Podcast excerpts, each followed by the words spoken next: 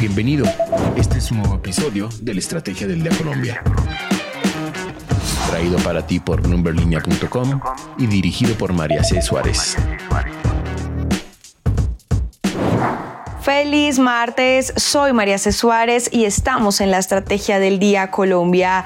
Hoy hablaremos de la puesta en venta del grupo Éxito, de una nueva sanción a Claro y de cómo influye la inteligencia artificial en el mercado laboral. Active la campana para recibir las notificaciones de cada uno de nuestros episodios. Comenzamos. Antes de arrancar con nuestra franja informativa, les cuento que Línea Latina, el podcast de Bloomberg Línea que explora las historias de los latinos en el mundo, estrena un nuevo episodio. Los periodistas Jimena Tolama y Alejandro Ángeles conversan con Bismarck Lepe, uno de los pocos que puede presumir que convivió en las entrañas de Google cuando solo tenía nueve trabajadores, primero como cliente y posteriormente integrándose como el empleado número 221. La historia de lo que pasó después es muy interesante. Hoy desde el Silicon Valley mexicano quiere ganar campo en la inteligencia con Wiseline, su empresa de software. Los invitamos a escuchar, suscribirse y activar la campana para que puedan saber de nuevos episodios de esta primera temporada. Ahora sí, comenzamos. ¿De qué estamos hablando? Este lunes el grupo Casino, dueño de la mayoría de las acciones del grupo Éxito, anunció que está buscando comprador para precisamente esas acciones que tiene en el retail colombiano. Pues tras el anuncio, las acciones de la compañía subieron en el mercado de capitales. Luego de que se conocieran estos planes de casino, las acciones de almacenes éxito en la Bolsa de Valores de Colombia se cotizaron al alza e incluso los títulos de son, fueron unos de los más valorizados de la jornada con una variación positiva de 1,47% a 4.200 pesos. Pues bien, Casino puso en venta tanto a Éxito como a GPA en Brasil y asegura que esto le servirá para reducir su deuda y garantizar su sostenibilidad económica. Esta es una de las medidas anunciadas públicamente este lunes para reforzar la liquidez y garantizar una estructura de capital del grupo que recordemos cerró 2022 con una deuda de 6.400 millones de euros. Casino además la semana pasada anunció la venta de su participación del 11,7% en el grupo brasileño Asaí y por 404 millones de euros. Pues bien, ahora hablemos del grupo éxito, porque en 2022 reportó ingresos operacionales por 20,6 billones de pesos y creció 21,8% si se comparan con los ingresos de 2021. Este, este repunte representó además un incremento de una quinta parte en el tamaño de sus ventas. Según la compañía, la dinámica de los ingresos y los resultados consolidados fueron impulsados por los formatos innovadores, el comercio electrónico, el negocio inmobiliario y alianzas de negocios como Puntos Colombia. Entonces, nuestra pregunta del día es, ¿qué opina de que el grupo Éxito cambie de dueños? Los invito a participar acá en Spotify. Lo que debes saber. Y ahora tres datos que debes saber este martes. El primero, la tasa representativa del mercado con la que amanece hoy Colombia es 4.172 pesos.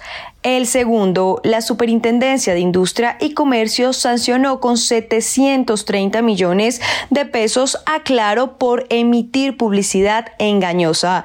La entidad evidenció que la empresa de servicios de comunicación móvil entregó información confusa con las piezas publicitarias en las que ofertaba la promoción SIM Card prepago 3x3 beneficios, las cuales podrían inducir error a los usuarios. Y es que la SIC determinó que el engaño y la confusión se comprobó ante la falta de claridad en la información entregada en la publicidad, pues el uso del servicio de WhatsApp se ofreció de manera ilimitada, pero solo para algunos eventos de baja calidad. Y el tercero, en medio de la iniciativa Gobierno con el Pueblo, el Ministerio del Trabajo y organizaciones internacionales como la Agencia de la ONU para los Refugiados ACNUR y la Organización Internacional del Trabajo, la OIT, firmaron un pacto para prevenir el trabajo infantil en La Guajira, pues conjuntamente con la OIT se desarrollará un proyecto que permite impactar en la reducción del desempleo en este departamento que se ubica en 8,9% y con el objetivo de mejorar el acceso de la protección social a través de acciones para combatir la informalidad el negocio de la semana. Hoy Daniel Salazar, periodista de Bloomberg Línea en Colombia, nos cuenta cómo influye la inteligencia artificial en el mercado laboral. Adelante Daniel. Esta semana hablaremos sobre el impacto de la inteligencia artificial en el mundo del empleo y el trabajo, a raíz del boom global de estas soluciones y el debate que se ha generado sobre lo que deparará el futuro.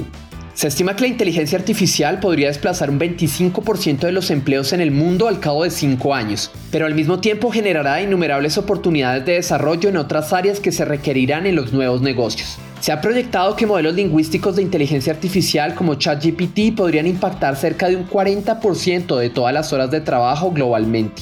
En entrevista con Bloomberg Línea, el gerente general en IBM Colombia, Patricio Espinosa, se refirió a lo que espera de cara a la adopción de la inteligencia artificial.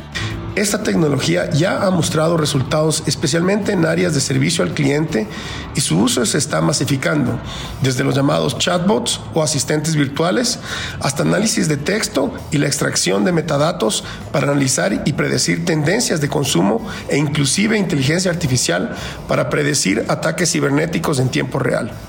La inteligencia artificial, por ejemplo, supone una solución para automatizar tareas repetitivas, pero el resto es que se use para aumentar la inteligencia humana y que las personas tengan un rol más estratégico o aprendan nuevas habilidades.